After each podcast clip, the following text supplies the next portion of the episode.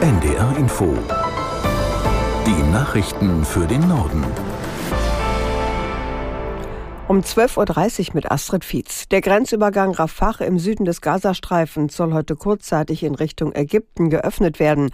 Das verlautete aus ägyptischen Sicherheitskreisen. Details wurden nicht genannt. Aus Kairo, Anna Usius. Dabei geht es offenbar vor allem um eine mögliche Ausreise für ausländische Staatsangehörige, die in Gaza festsitzen.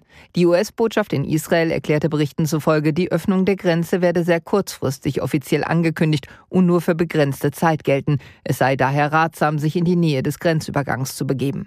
Reporter aus dem Gazastreifen berichten, bislang seien die Grenztore noch fest verschlossen. Im Gazastreifen sitzen zahlreiche ausländische Staatsbürger und Doppelstaatler fest. US-Außenminister Blinken und auch Bundesaußenministerin Baerbock hatten sich bei ihren Gesprächen am Wochenende in Kairo für eine Ausreise der ausländischen Staatsbürger stark gemacht. Wenig Hoffnung, die Region zu verlassen, gibt es nach wie vor für die Hunderttausenden Palästinenserinnen und Palästinenser ohne ausländischen Hintergrund, die im Gazastreifen auf der Flucht vor der Gewalt Gewalt sind. Israel hat dementiert, dass eine Feuerpause mit der im Gazastreifen herrschenden islamistischen Hamas geplant sei. Zuvor hatte es Berichte gegeben, damit solle die Ausreise ausländischer Staatsangehöriger nach Ägypten und die Einfuhr von Hilfsgütern über den Rafah-Grenzübergang ermöglicht werden. Aus Tel Aviv, Julio Segador. Die Hoffnungen auf eine Feuerpause im Gazastreifen sind geplatzt. Entsprechende Meldungen in den Medien wies das Büro von Premierminister Netanyahu zurück. Es werde keinen Waffenstillstand und keine humanitäre Hilfe im Austausch für die Ausreise von Ausländern geben, hieß es in einer Mitteilung. Unterdessen hat die Hamas den Beschuss auf israelische Grenzortschaften nach einer vergleichsweise ruhigen Nacht am Morgen erneut intensiviert. In der Ortschaft Beri, in der es am Tag des Angriffs zahlreiche Todesopfer gegeben hatte, wurde eine Person durch Schrapnelle verletzt. Der Verfassungsschutz arbeitet daran, ein Verbot für die Terrororganisation Hamas und das palästinensische Netzwerk Samidun schnell umzusetzen. Das sagte der Präsident der Behörde Haldenwang während einer öffentlichen Befragung der Geheimdienstchefs im Bundestag. Aus Berlin Uli Haug. Die von Bundeskanzler Scholz in der vergangenen Woche angekündigten Verbote seien die logische Konsequenz der geheimdienstlichen Erkenntnisse, sagte Verfassungsschutzpräsident Haldenwang im parlamentarischen Kontrollgremium des Bundestags. Tags. Dort haben die deutschen Nachrichtendienste auch von einer wachsenden Bedrohung durch Terrorismus, Extremismus und Spionage berichtet. Konkret sind die Behördenchefs in Sorge, weil die Einstiegsbereitschaft in den Rechtsextremismus steigt.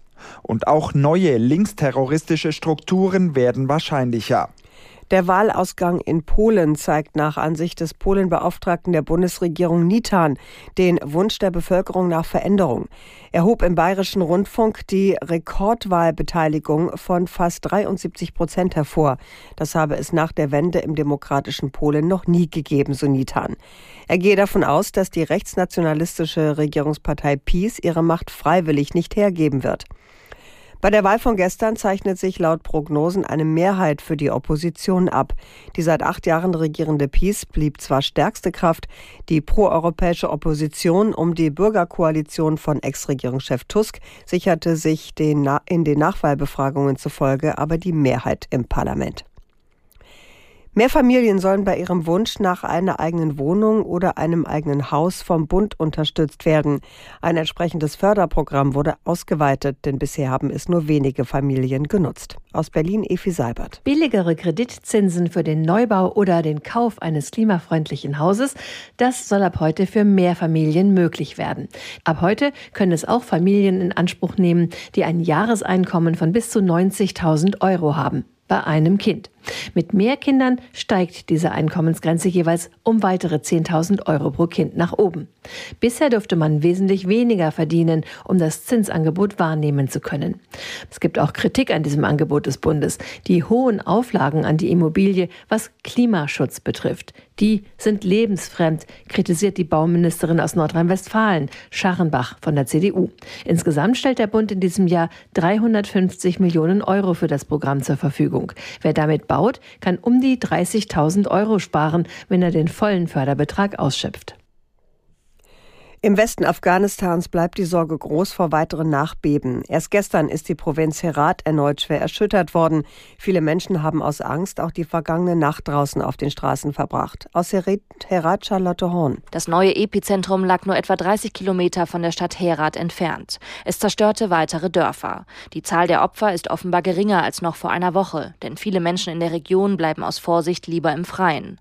Auf dem Land übernachten sie in traditionellen Nomadenzelten oder Zelten von Hilfsorganisationen. Hilfsorganisationen. Doch sanitäre Anlagen fehlen und die Sorge steigt vor Krankheiten. Die Vereinten Nationen schaffen zusätzlich tausende Zelte in die Erdbebenregion. Hilfsorganisationen sind auf Spenden angewiesen, gerade jetzt vor dem Winter.